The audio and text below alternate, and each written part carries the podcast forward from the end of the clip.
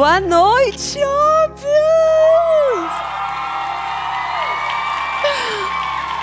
Sejam todas muito bem-vindas. Gente, olha onde a gente chegou. Uau! Quatro anos depois da estreia do programa, eu mudei, vocês mudaram, a gente aprendeu tanto juntas. Não sei vocês, mas eu chutaria que um dos momentos mais impactantes foi ouvir que os homens aprendem a amar muitas coisas, enquanto as mulheres aprendem a amar os homens. É, acho que não fomos mais as mesmas depois do episódio A Prateleira do Amor com Valesca Casanello. Mas não demorou muito para Ana Sui nos mostrar como distinguir paixão de ansiedade, para enfim aceitarmos que todas nós merecemos a deliciosa paz de um amor tranquilo.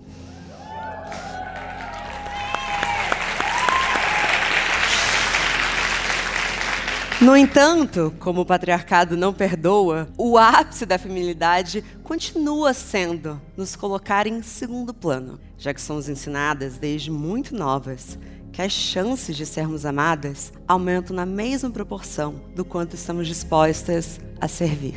Como bem disse a Cidinha, a cilada da mulher boazinha acompanha como brinde a completa exaustão. Nosso infalível contra-ataque, o bom dia óbvios. Não só o bom dia óbvios, mas nos tornamos chapadinhas de endorfina e nos apaixonamos pelas coisas incríveis que nossos corpos são capazes de fazer. Tá, talvez nem todas nós estejamos nos movendo na frequência com a qual gostaríamos. Mas eu sei que pelo menos uma batalha vencemos. A de parar de enxergar mover o corpo como uma punição. Também não caímos mais na cilada do mito da força de vontade e chapadinhas que somos, aprendemos que um hábito não nasce de um dia para o outro.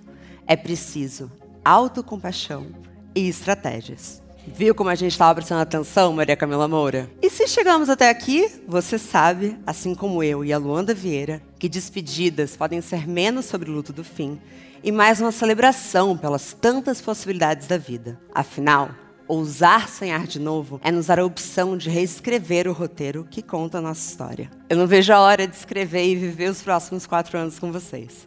Mas como agora é tudo que temos, bora começar?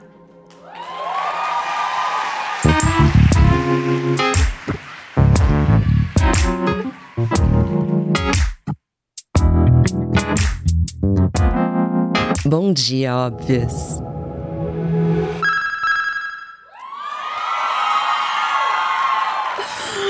É com enorme alegria que eu divido com vocês a cereja desse bolo de aniversário. A Óbvios e a Globo firmam a partir de hoje uma parceria inédita que traz.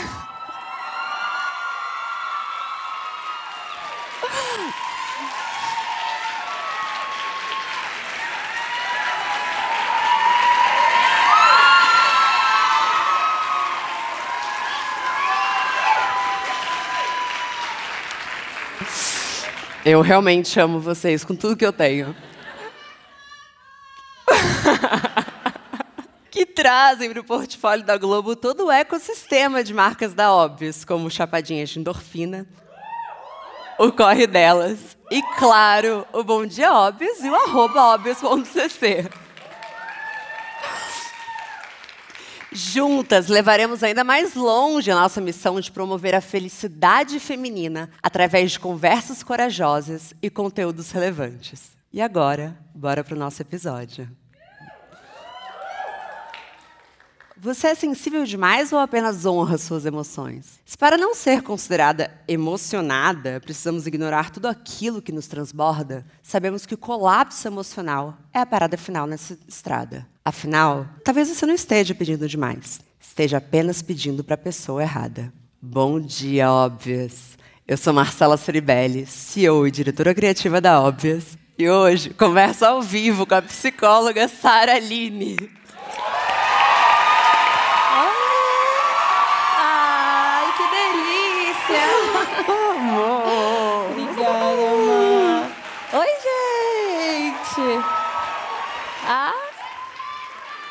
Eu tô me achando, não vou mentir. Boa noite, Saraline. Boa noite. Como você está hoje? Eu estou muito bem, estou muito feliz de estar aqui com todas, com todos que estão aqui hoje. Gente, estou muito emocionada, acho que é um momento muito marcante para nós. Estou muito feliz. Para nós, estou muito feliz também. Obrigada por estar aqui. E assim, foi muito bonito começar a pesquisar qual seria o tema desse episódio e me deparar um pouco escancarada como a gente tem algo muito em comum, que é a nossa permissão de honrar as nossas emoções. Sara, você ficou famosa, além da sua incrível participação humana, sensível, mas por uma frase que você falou no programa de que afetos ditam prioridades. Para além de um reality show, como que isso se aplica na nossa vida? Perfeito, Ma. Eu fico muito feliz em saber que afetos de tão prioridade virou verdade, né, no nosso dia a dia. Foi uma frase, acho que naquele momento, enfim, não tem como falar lá dentro no programa, foi acho que o ápice da minha vulnerabilidade. E poder ver que ela se transformou nesse lugar de relembrar que os nossos afetos ditam as nossas prioridades, me deixou muito feliz, porque aqui fora, né, no mundo real, na vida real, o que é afetos, né? Qual é o nosso afeto e como ele chega nesse lugar de prioridade E para mim, 100% na minha vida, no meu dia a dia, naquilo que eu acredito, a gente sabe que isso vem além e por conta das nossas emoções, né? Então a gente Sim. prioriza coisas, pessoas, nos priorizamos a partir do sentir. Então acho que aqui dentro é naquela famosa frase que eu amo, que é se faz sentido, se faz sentir, faz sentido, é exatamente por isso que a gente prioriza os afetos. Lindo. E aí a gente começou a trocar um pouco nos bastidores. Eu fui indicar um livro para Sara porque eu sou eu. e aí eu fui indicar a Vida Secreta das Emoções, que eu tô lendo e tô amando. E aí você dividiu o quê? Eu pedi para os meus seguidores no Twitter me recomendarem livros pós esse reality show e esse livro foi um dos mais recomendados e eu recebi em casa dos meus seguidores, gente. Então assim, acho que é emergencial ler esse livro. Vamos todas a partir daqui, né? A gente sai daqui e lê juntas. E eu estava dividindo com ela que logo na introdução do livro, ela lembra de um momento em que ela estava no teatro e que ela não poderia tossir. E aí ela passou durante toda a peça com um pigarro. E na hora que ela saiu dessa peça, passou o pigarro. E que com as emoções são um pouco assim, que quando a gente se proíbe de sentir algo, aquilo vai se tornar ainda mais latente. E isso é muito verdade em um momento que parece que os relacionamentos viraram uma brincadeira de sério, em que quem cair perdeu o jogo. Como que você enxerga isso, Sara? Olha, acho que isso é parte muito também do ponto que eu gosto de falar, que eu descobri como é que é enfrentar essa vivência quando eu decidi fazer as pazes com os meus sentimentos. Eu acho que essa analogia do, pi, do pirraro... Pirra, opa! Pigarro? Pigarro. Quase que não sabe. Pirralho? Pigarro. É, é, muito bonito, assim, porque é verdade. E principalmente nesse jogo das relações, que na verdade é uma ausência daquilo que a gente sente e poder explorar isso de uma forma segura por diversas questões, é, é algo que me faz refletir de que sim, fazer as pazes com as minhas emoções faz com que elas não fiquem aqui entaladas sempre na minha garganta e fa fazendo com que a gente não fale, não expresse. E nas relações, acho que esse é o, o maior medo que vem no grande mito da vulnerabilidade e que o outro não sabe receber e que você não sabe sentir e que a gente vive nessa confusão de então eu não vou fazer, eu não vou falar, não vou honrar aquilo que é meu, que são as minhas emoções, por medo desse enfrentar com o outro, né? Então eu vejo que falar é dessa maneira de que às vezes as emoções elas nos travam por medo nas nossas relações, faz parte desse processo da gente fazer as pazes com aquilo que nos faz sentir, né? Que é nosso, é único, exclusivo. Sim. E é único mesmo, porque estudando para hoje, é muito bonito refletir que a gente é familiarizado com as palavras, então eu sei o que é alegria, você sabe o que é alegria, mas o significado que a gente vai dar para os sentimentos vem a partir das nossas vivências. Então, se você pensar em saudade, talvez venha uma sensação completamente diferente da minha. E a gente nunca vai saber por isso que o alinhamento de emoções em qualquer que seja a relação é tão importante, porque quando você fala isso me feriu, talvez para a pessoa aquela atitude não era com essa intenção. E a gente foi sendo educado, pelo menos na minha opinião, eu quero muito te ouvir, é, a gente foi deseducado a disfarçar. Então, assim, como se emoção não pertencesse a alguns ambientes. Só que é impossível. E aí, sim, de novo, o pirralho, o pigalho. cara, é impossível. Eu até gosto de falar que tem emoções, tem sentimentos que, na verdade, também não nos foram ensinados a sentir. Porque a gente sabe quando foi a primeira vez que você aprendeu a sentir um sentimento, e eu sempre falo que é a felicidade. Quando você é criança, eu acho que talvez uma das, um dos maiores marcos assim da infância pode ser o momento da descoberta da alegria. O que, que é você estar feliz? O que, que te dá? O que, que te dão quando você está feliz? E você aprende esse sentimento. Agora, os sentimentos que não são tão ensinados e que eles são repelidos, no sentido de, ah, você está com medo? Não, o medo a gente vai lidar assim, assim, assim, não sinta. Ou, ah, você está com receio, você está inseguro, você nem sabe o que é insegurança. Uhum. E a partir do momento que você vai se desenvolvendo, se formando, pessoas, se formando eu, mulher, por exemplo, trazendo pra, aproximando para mim do meu diálogo, eu vejo que um dos maiores receios nas nossas relações de dizerem sobre os nossos sentimentos também é porque a gente não foi ensinado a lidar com eles. E isso em, nas nossas vivências, né? Então é por isso que eu gosto muito dessa, dessa analogia que você trouxe, assim, de numa relação, seja lá qual for o seu modelo, explicar o o que você sente e como você sente para o outro, traz essa, vamos dizer, expansão, assim, do que a gente pode trazer para o diálogo ali da relação. Mas é muito difícil. E vira uma educação mútua. Vem né? uma educação mútua. Porque aí você está ensinando ao outro o que, que é, faz sentido para você daquele sentimento, qual que é o seu limite, porque a gente vai ter limites diferentes. Exato. E talvez para uma pessoa, por exemplo, o chorar seja algo totalmente natural. E para outra pessoa, a partir da hora que a outra chorou, aquilo ali se despedaçou. Uhum. E é a história do não chora, né? Qual a sua relação com o choro, aliás? Me conta. Ai, eu tive que. Cara, eu acho que agora, assim, né, depois, o Brasil me viu uma mulher extremamente chorona, né? Eu choro quando eu tô com raiva, quando eu tô com medo, quando eu tô triste, enfim. O choro, ele sempre foi um lugar de, para mim, das minhas emoções, de exaustão. Uhum. Ele vinha no limite delas. Mas aí, quando eu comecei a fazer esse procedimento diário, duradouro, marcante, de fazer as pazes com as minhas emoções, eu vi que o choro, na verdade, ele se encaixa em diversas reações do meu sentimento. E, e até nas, nas, minhas grandes relações, diremos assim, porque eu tenho várias pequenas relações também. Eu, eu, lembro que eu tive muito medo em chorar a primeira vez com a primeira pessoa que eu me relacionei. Tava sensível, nem era sobre a nossa relação especificamente, era mais uma situação que tinha acontecido e o choro não vinha, por mais que eu queria chorar. E foi ali naquele momento que eu comecei a entender que talvez nessa relação existe uma ausência do meu sentir. Eu não estou conseguindo falar 100% sobre os meus sentimentos abertamente nessa troca, Sim. porque se nem o choro, que já está aqui, tá vindo, o que, que será que está acontecendo? E aí acho que traz muito essa questão do, do que você falou de se de educar, né? De se educar e educar o outro nessa relação. Mas nem sempre a gente está preparada para isso. Naquele dia eu me vi não preparada, então me veio me veio essa história na cabeça agora do dia que eu percebi que eu não podia, não conseguia e nem sabia chorar naquela relação. E isso me fez refletir que tinha uma ausência muito grande de eu conseguir falar dos meus sentimentos ali, por mais que era um relacionamento afetivo, amoroso, intenso, não existiu. Então foi um, um, um desprender que daí eu descobri Sara também, né? Sim. Descobri Sara. E você não acha, e aí acho que a gente pode refletir juntas, na verdade, que existe uma certa perda de autoridade feminina quando a mulher chora, independente de qual seja o, o ambiente. Então, assim, parece que chorou, talvez você perca a razão numa discussão, num relacionamento, chorou no ambiente de trabalho. Não está preparada. Não está preparada. Ao mesmo tempo, quando você vê um homem aí chorando, aquilo humaniza uhum. ele. A mesma coisa que nos torna mais fracas. Mais frágeis, né? Mais frágeis, mais despreparadas. o que, você acha? Inseguras. Inseguras.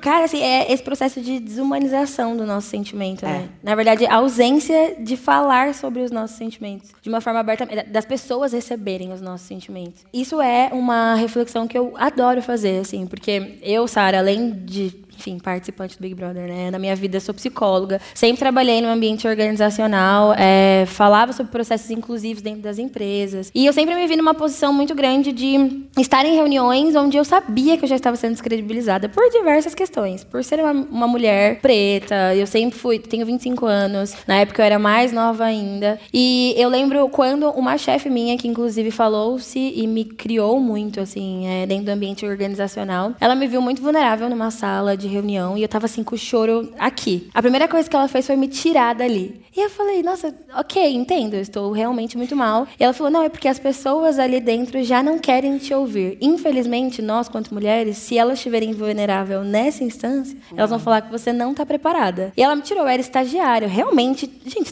eu estava ali para aprender, né? Mas eu lembrei muito dessa história porque é verdade, os nossos sentimentos quanto mulheres, principalmente da relação com o choro, a sociedade, as pessoas e majoritariamente assim os ambientes que a gente quer ter a sessão e já na verdade já temos as nossas sessões, nos descredibilizam por causa do nosso sentimento, do nosso sentir, do choro, do despreparo. Eu até falei esses dias que isso me vem muito de quantas vezes a gente já foi subestimada no nosso lugar de maior entrega, no trabalho, na relação, na família, e subestimada às vezes por conta de um choro, por conta de uma exaustão, por conta de uma cheguei no meu limite, sim, estou chorando, mas isso não quer saber que eu não vou saber lidar. Sim. Mas a gente é descredibilizado na nossa maior entrega, onde a gente está ali todos os dias colocando no nosso coração. E eu não sabia disso do ambiente corporativo Sim. que você passou. E o que eu observo, enfim, tem uma sucessão de erros né, no ambiente corporativo hoje, mas que muitas vezes quem for o agressora e entenda assim, quem causou uhum. esse choro vai virar mais o seu papel como pessoa que está sofrendo fazer ele se sentir melhor do que ele te fazer sentir melhor.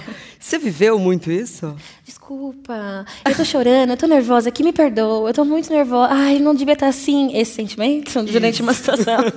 Quantas vezes? E achei muito legal é, essa questão, Má, de você trazer do quanto até nós mesmas às vezes nos esquecemos de que eu não preciso me desculpar ao outro sobre aquilo que foi causado. Uhum. A gente não precisa fazer isso. Até porque é o, é o nosso encontro com as nossas emoções e com os nossos sentimentos. Então já, já vivi situações assim e, e eu acho que é um pouco daquela questão do medo da vulnerabilidade. O que, que é ser vulnerável, né? Por que, que a vulnerabilidade está sempre num lugar onde a gente acha que é um, ruim ou hostil ou eu sou uma cortina aberta, me acessem e podem me ferir. Não, a vulnerabilidade não é isso. Mas quando a gente se vê nesse lugar de me perdoe por eu estar extremamente sensível, é na verdade a gente esconder de que a nossa vulnerabilidade também conta uma história. Sim, por que eu estou aqui? E essa pessoa, situação que nomeamos agressor, talvez precise ser colocado no lugar dela de não, eu não te perdoo, é, eu vou te perdoar sim pelo que você está passando agora, mas talvez eu acho que eu tenha feito algo para você estar assim. E não só, no, a gente começou no, nos ambientes de trabalho, né, que a gente falou agora, mas nas relações isso é muito, muito visto, assim, relações familiares, principalmente. Quantas vezes a gente não se viu vulnerável frente familiares, pessoas, parentes, vamos chamar assim, porque nem tudo, nem sempre todo mundo pode ser família. É, e a gente se viu se desculpar por alguma situação onde ninguém quis valorizar o seu sentimento. E o quanto a gente se colocou nesse lugar de que eu também descredibilizei isso, porque eu me esqueci, porque na verdade eu não não trago os meus sentimentos como um encontro, uma honra, honrar aquilo que é meu. Mas a família às vezes é uma desculpa, né? É então, ah, a gente é família, não precisa ter tanto cuidado Exato. assim com você. Aqui a gente fala sem, sem que ninguém esteja vendo. Como, é, como se intimidade eliminasse a necessidade de cuidado, de respeito. Por isso que tem uma linha ali de família que tem que tomar muito mais cuidado que em outras relações. Exato. É, eu, por isso que eu brinquei, não é tudo parente que a gente pode chamar de família. é, e, e, é o lugar onde a gente também abertamente consegue explorar todas as nossas vertentes. A gente sabe que hoje o tema família né, entra em várias questões de vulnerabilidade e de enfim, auto-reconhecimento. Mas nesse lugar de sentir, eu acho que é o, o, espaço onde a gente também encontra grandes ausências de acesso. Quantas vezes a gente se viu realmente sendo acessada nesse ambiente que esperamos ou não esperamos que seja confortável, mas que pelo menos seja respeitoso. Também conversa muito com os nossos fazer as pazes com as nossas relações, né, com os nossos sentimentos. E dentro do processo de fazer as pazes com as emoções, você acha, aí falando um pouco, obviamente, porque falou de vulnerabilidade, entra Brené Brown por um canto, você pode entrar, Brené? Ela vem aqui. Tem como, é impressionante a mulher. Mas também fazer as pazes com o, com o, sentir vergonha. Quanto a gente não precisa sentir vergonha pelas coisas que a gente sente, pelos lugares que a gente ocupa. Você conseguiu fazer as Aliás, você esteve bem exposta, né, recentemente.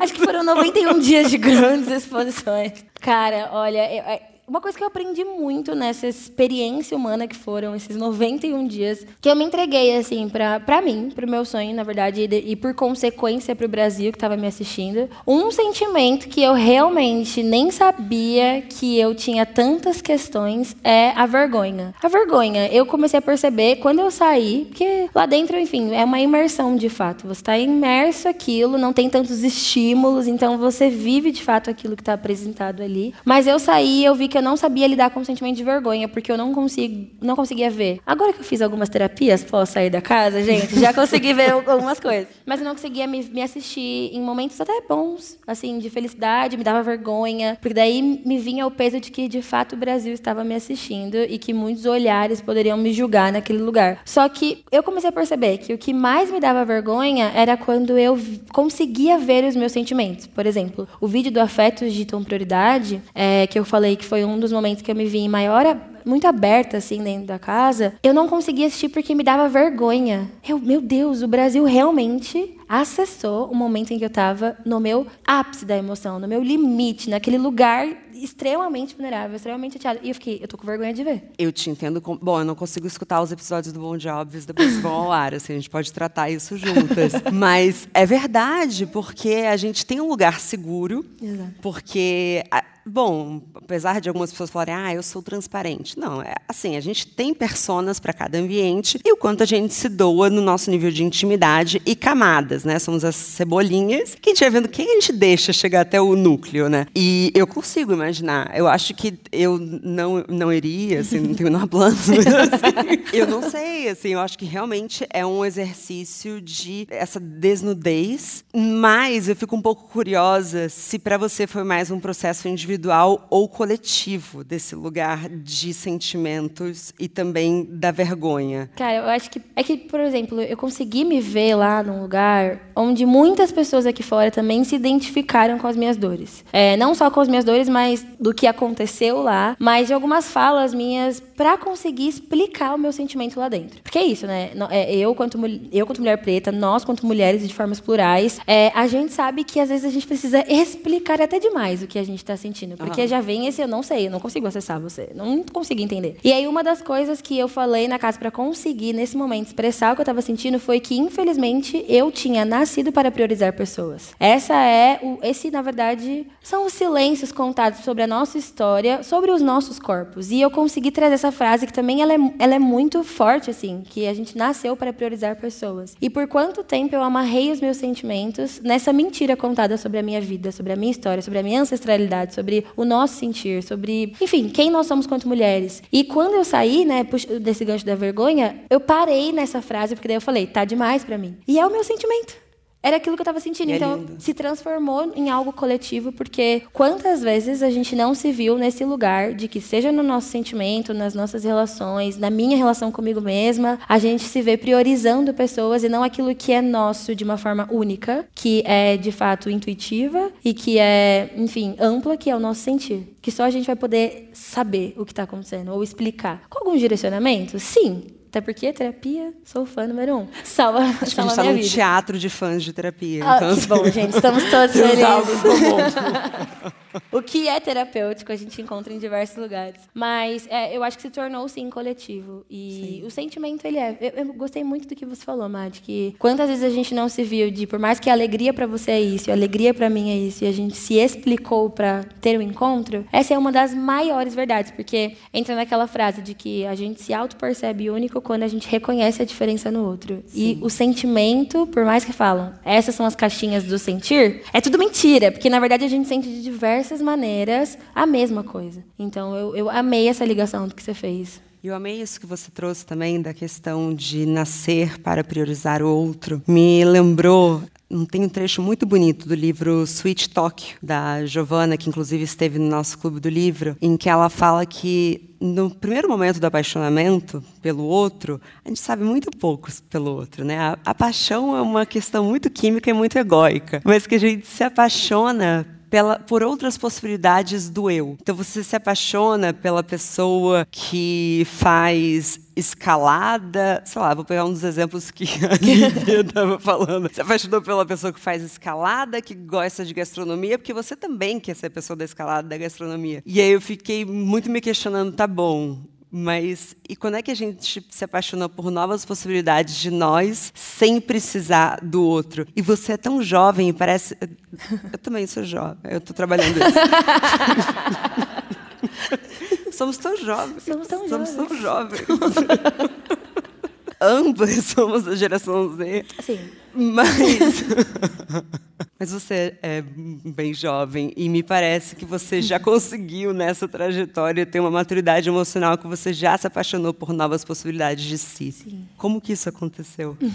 É uma construção, assim, diária. Eu acho, eu acho linda essa questão de apaixonar por mim em todas as minhas versões. É um resgate da nossa identidade, né? E sim, eu, eu- hoje eu consigo até me familiarizar com esse lugar de, Sara, você é tão nova pra tanta coisa que você fala. Por muito tempo eu ficava, ai, gente, que saco. Me deixa, sabe? Ai. e aí depois eu falei, cara, sim, porque acho que foram as minhas vivências que me colocaram nesse lugar. E as minhas vivências me colocaram nesse lugar que me deu a possibilidade de me apaixonar por todas as minhas versões. Tanto é que eu me arrisco todos os dias. Quando eu falo nesse lugar e, e arriscar, não levem para um lugar de que eu estou confortável com isso. Não, não é assim. É, é, é muito com muito medo, mas com muitos sonhos. Eu gosto de falar que quando eu comecei a me, me apaixonar por entender que eu sou uma pessoa que me transforma a cada dia, a cada, uma, a cada relação, a cada relação comigo mesmo, foi quando eu consegui me despir de fato. E olhar para mim e falar assim: a vida, a sociedade, as nossas necessidades que não cessam me pedem para crescer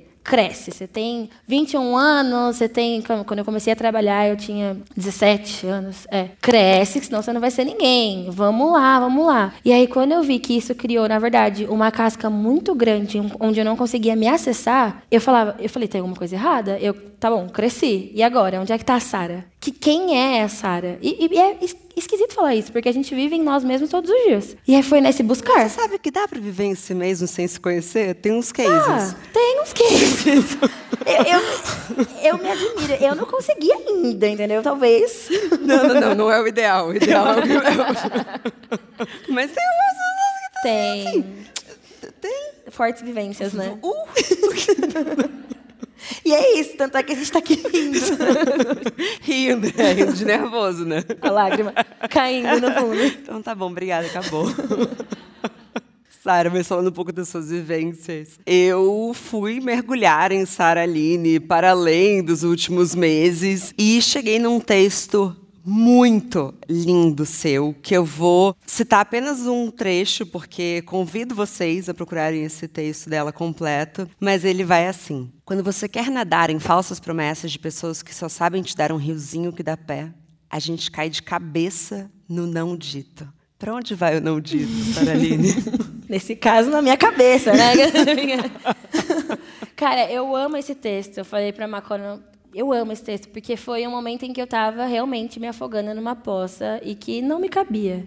Eu sabia que não me cabia, que não cabia o meu sentimento. E eu percebi que, na verdade, estava me afogando em tudo que não me foi dito. E que foi idealizado e que foi desejado por mim, pelo meu sentimento, mas que não era correspondido, não era dito. E se não foi dito, não encontrou sentido. Então eu, eu tive que, de fato, nadar nessa pocinha e mergulhar para perceber que eu não pertencia àquele lugar. E esse texto, por mais que forte e, e bonito, ele veio de muita dor. Então veio de um lugar de, olha, se olhar, procurar essas emoções, honrar as minhas emoções, realmente é desafiador porque gera dor, mas gera entendimento. Então eu percebi que me afogar no não dito era de fato começar a perceber que eu tinha que me descobrir para além do que eu esperava do outro, para além do que eu esperava que esse outro esperava de mim, na verdade, né? Porque ne- nesse, nesse texto rapidamente assim, obviamente, término de uma pequena relação.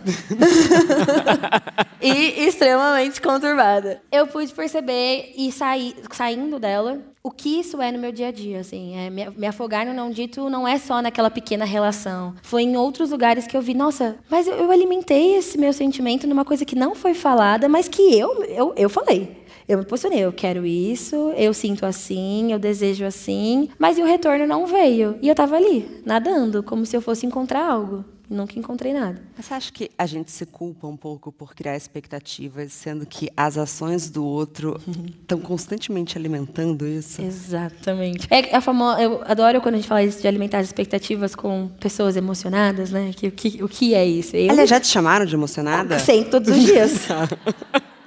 Eu, eu, agora eu já falo, obrigada, prazer, Saraline, porque eu já já estou acostumada. Mas é, é a expectativa daquilo que o outro contribui também, porque a gente não já chegamos a esse lugar de que não, não criamos nossas expectativas sozinhas, não essas coisas não são afloradas de um dia para noite dentro do seu da sua casa, do seu travesseiro, não, são os seus sentimentos junto com aquilo que te é entregue e que às vezes é o suficiente para a gente nadar ali naquela pocinha, uhum. mas nem sempre é a verdade. Então acho que esse lugar da expectativa é, é um é, é, belo, deixa eu ver a palavra que eu vou usar. É bonito porque você consegue se conhecer quando ela está no lugar correto, que é em si, e no que você espera na sua relação e no outro. E que às vezes ele não vai, essa pessoa, o outro ou o ambiente não vai corresponder. E o que, que a gente faz com isso agora? Como é que eu pego e coloco na minha caixinha e levo de volta para casa, sabe? É, eu acho, nossa, é muito complicado falar de expectativas, é. porque de novo a gente volta para aquela questão de que quando se cria uma relação, e aliás isso vem de um poema muito bonito que, se eu estivesse gravando, eu ia dar um Google, mas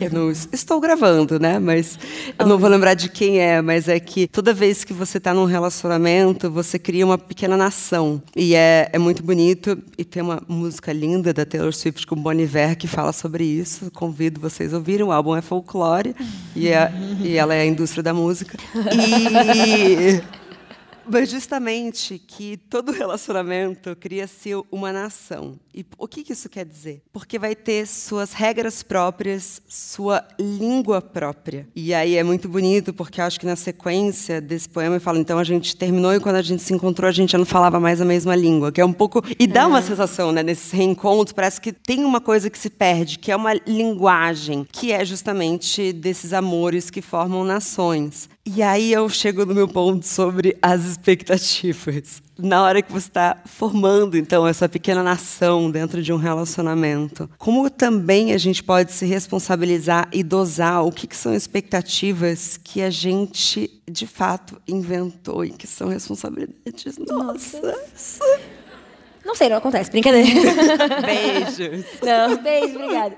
Olha, de novo, assim, eu sei que talvez sou repetitivo, mas é porque eu gosto muito de lidar, lembrando que na verdade é um caminho de pazes com o seu sentir, com o seu uhum. sentimento. Nós sim somos contribuintes de todas as nossas expectativas também, não só o outro. Mas quando a gente consegue entender não, não é fazer as pazes com o sentimento de, ó, oh, aqui, ó, estamos amigos agora, vamos viver. Não, é saber como você o sente. Assim, sabe, numa relação, é, talvez a gente está ali criando diversas expectativas porque a sua maior, o seu maior receio numa relação é a insegurança. E aquela pessoa te dá um mínimo de segurança, você fala, olha, é tudo que eu preciso. Porque você sabe que a insegurança dentro de você te conta o quê? Que quando, quando você está insegura, você se paralisa. vou falar de Saralina. Eu, nos meus momentos de insegurança, eu me vejo extremamente paralisada. Eu não consigo, é como se eu estivesse num quarto escuro, onde eu sei onde é a porta ou a luz para acender, mas eu não vou. A insegurança me coloca ali. E aí, quando eu vejo numa relação em que o meu maior medo é me sentir insegura, a pessoa minimamente me deu ali um lugar confortável, que, ó, como eu cuido da sua insegurança, eu me jogo, porque daí eu falo, pronto, no quarto escuro eu não vou ficar. Então é certeza que essa pessoa tá me dando tudo que eu preciso. Mas você acha que isso é uma cilada um pouco pra manipulação também? Com certeza. Porque é a partir desse momento que o outro também pode perceber que você tá aceitando somente aquilo que ele te deu. Então, e, e quantas vezes numa relação você se vê falando, ai, é isso, nossa, muito obrigada que você me encontrou nesse lugar. Eu realmente estava me sentindo muito insegura, mas você me passa segurança todos os dias. Olha como você me passa segurança todos os dias. E às vezes não é um alimentar diário, foi só uma fala, mas que você se agarrou aquilo porque é o que você precisava. E aí quando a manipulação que ela existe em diversos modelos de relação acontece, é nesse todo que você dá que o pouquinho que ele tem, ele consegue. Ele que eu digo numa persona. Mas deve ser. É consegue te fazer ali, ó. Eu que ampliar o diálogo. É, mas a gente sabe o que a gente está falando. Não. E eu, eu acho que esse foi um excelente exemplo.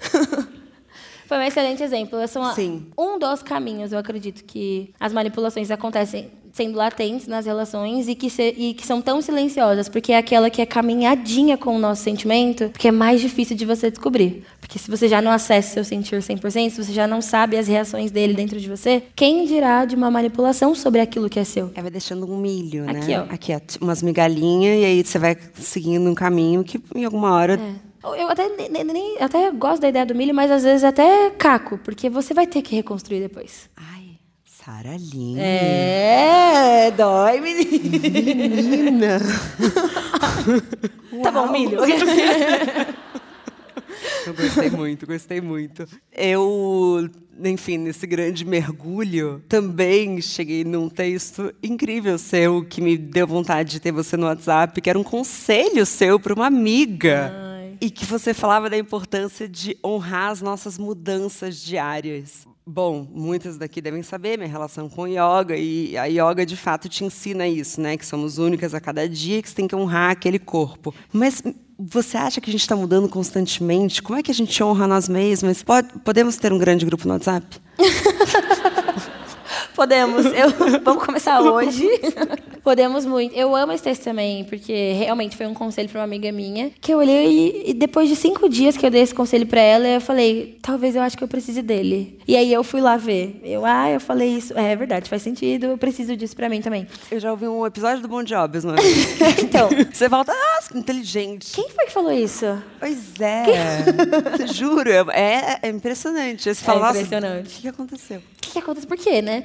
E aí foi que eu decidi publicar também, porque eu falei, né, óbvio, amiga, tudo bem? Não, tudo ótimo. Porque quando a gente fala sobre honrar as nossas transformações diárias, é, é, às vezes você vai estar, pensa que a gente está num analogia do nada. Pensa que a gente está num trem, que de fato você é aquele trem. Honrar as suas mudanças do dia a dia é que às vezes você vai estar sentada, confortável, lendo um livro no trem, ou você vai estar apertada, querendo sair dali, ou você vai estar correndo atrás do seu próprio trem, porque você não está alcançando as suas mudanças diárias. Tipo, Sara, o que você quer dizer com essa analogia? Que quando eu falo para ela, a gente precisa honrar as nossas mudanças do dia a dia, é uma oportunidade que a gente tem de perceber que isso não vai ser confortável, mas que às vezes vai sim, vai ser desafiador e que é uma descoberta de todos os dias. É como se você estivesse correndo atrás de si mesmo. Ai, Sara, que exaustivo. Não, tem os momentos que você está sentadinha lá, se conhecendo, se ouvindo e se honrando. Então, eu acho que é- esse conselho, assim, que eu dei para ela e que eu dou para mim todos os dias, é que todos os dias eu quero me conhecer mais, assim. Ai, Sara, mas não tem já um mito do autoconhecimento? Talvez sim. Eu gosto de falar que Sara Aline me formo Sara desde que eu nasci, né? Porque a gente tem essa capacidade humana de evoluir, olha que legal, né? Diariamente, eu me formo Sara quando eu me descubro. Então, se todos os dias eu me transformo, eu preciso me honrar neste lugar, por mais difícil que ele seja. Por mais que tenha dias que eu falo, eu não tô nem me conhecendo. Sabe quando você olha, você tá com tanta emoção? Eu, é, olha aí, vou dar spoiler da minha vida. Eu escrevi um texto que eu vou postar no meu Instagram. Por favor. que ele falava sobre. É, fala um pouco sobre as minhas dores e aí sobre os sentimentos. E foi através de eu poder olhar para elas que eu falei quantas vezes eu me vi tão atolada das minhas dores em que eu não me via. Quantas vezes a gente já não se viu tão cheio de, das nossas dores e aí entenda dores como te encontrar, que você é como se você olhasse para o espelho e falasse: quem tá aí? Como é que eu honro essa transformação se é um dia tão angustiante? Mas é a partir da dor que a gente consegue às vezes encontrar frutos. Mas é com certeza a partir da nossa identificação com nós mesmos a gente consegue sim encontrar frutos. Então não é só sobre o sentir ou sobre a dor, mas o, o encontro que ele te dá sobre si. E aí honrar nossa transformação do dia a dia é se permitir ser esse encontro. Nossa, muito bonito. E também. Não vou postar mais. Não, pode, todo mundo aqui vai curtir, compartilhar, vai ser uma loucura. Mas é muito bonito isso, porque também nos permite um mudar de ideia Mudar de ideia. e nos perdoar por quem fomos no passado, que é, eu acho que muitas vezes a gente consegue até perdoar as situações, os outros, mas a gente não se perdoa por ter aceitado, por ter vivido e, e é tão importante se perdoar. Eu tenho um telão falando que eu tenho pouco tempo, então ah, Eu nem tinha olhado para esse telão. tem outra, dá pra gente emendar. É, vou botar aqui. o que, que você acha? Você acha que a gente deveria eliminar o termo ah, essa pessoa é emocionada? Ou a gente deveria empoderar ele? Ah, essa pessoa é emocionada. É, Ela ah, é muito ela emocionada. Olha, cara, ela é tudo. Ou não, já era. Deixa tipo, pra lá. Ah, emocionou. O que, que vocês acham? Pera. Somos todas emocionadas. Eu acho que eu ouvi mais empodera, eu acertei. É? Tá, então a gente vai empoderar uma Eu sou dessa galera. É? Eu sou, sempre fui. Porque. Eu gostei. Vamos.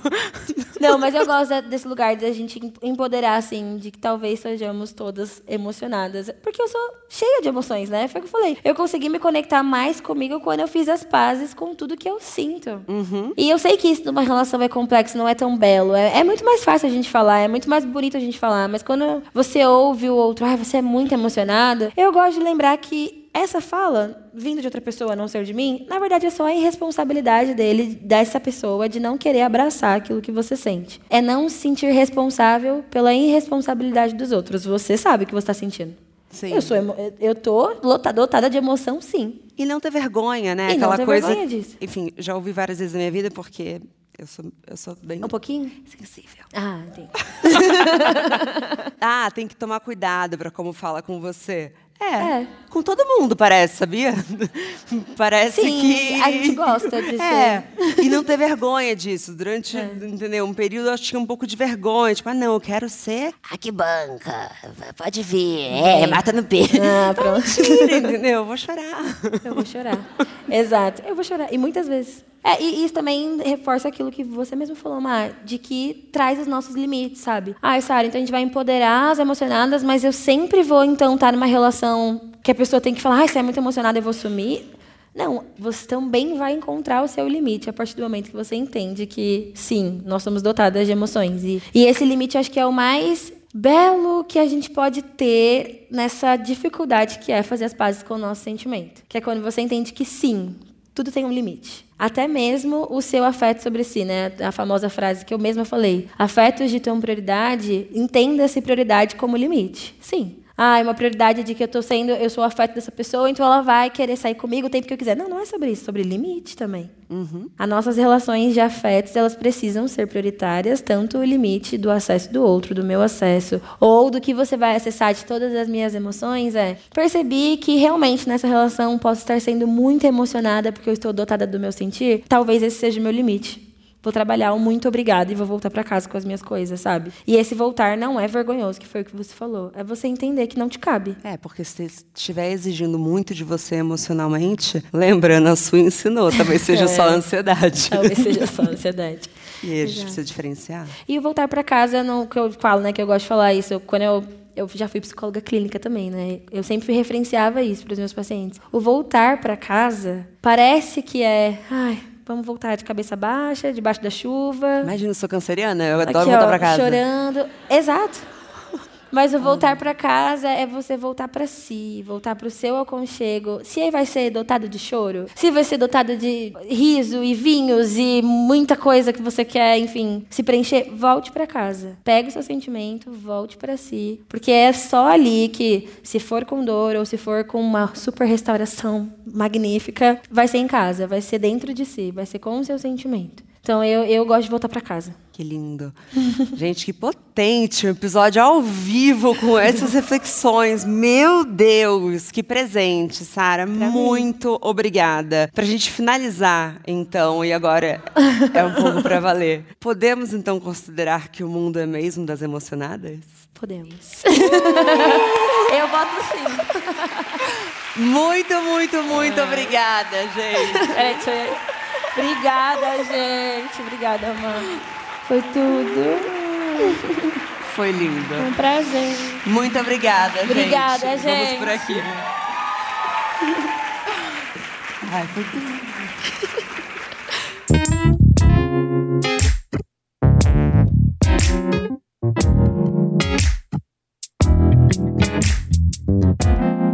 Bom dia, óbvias.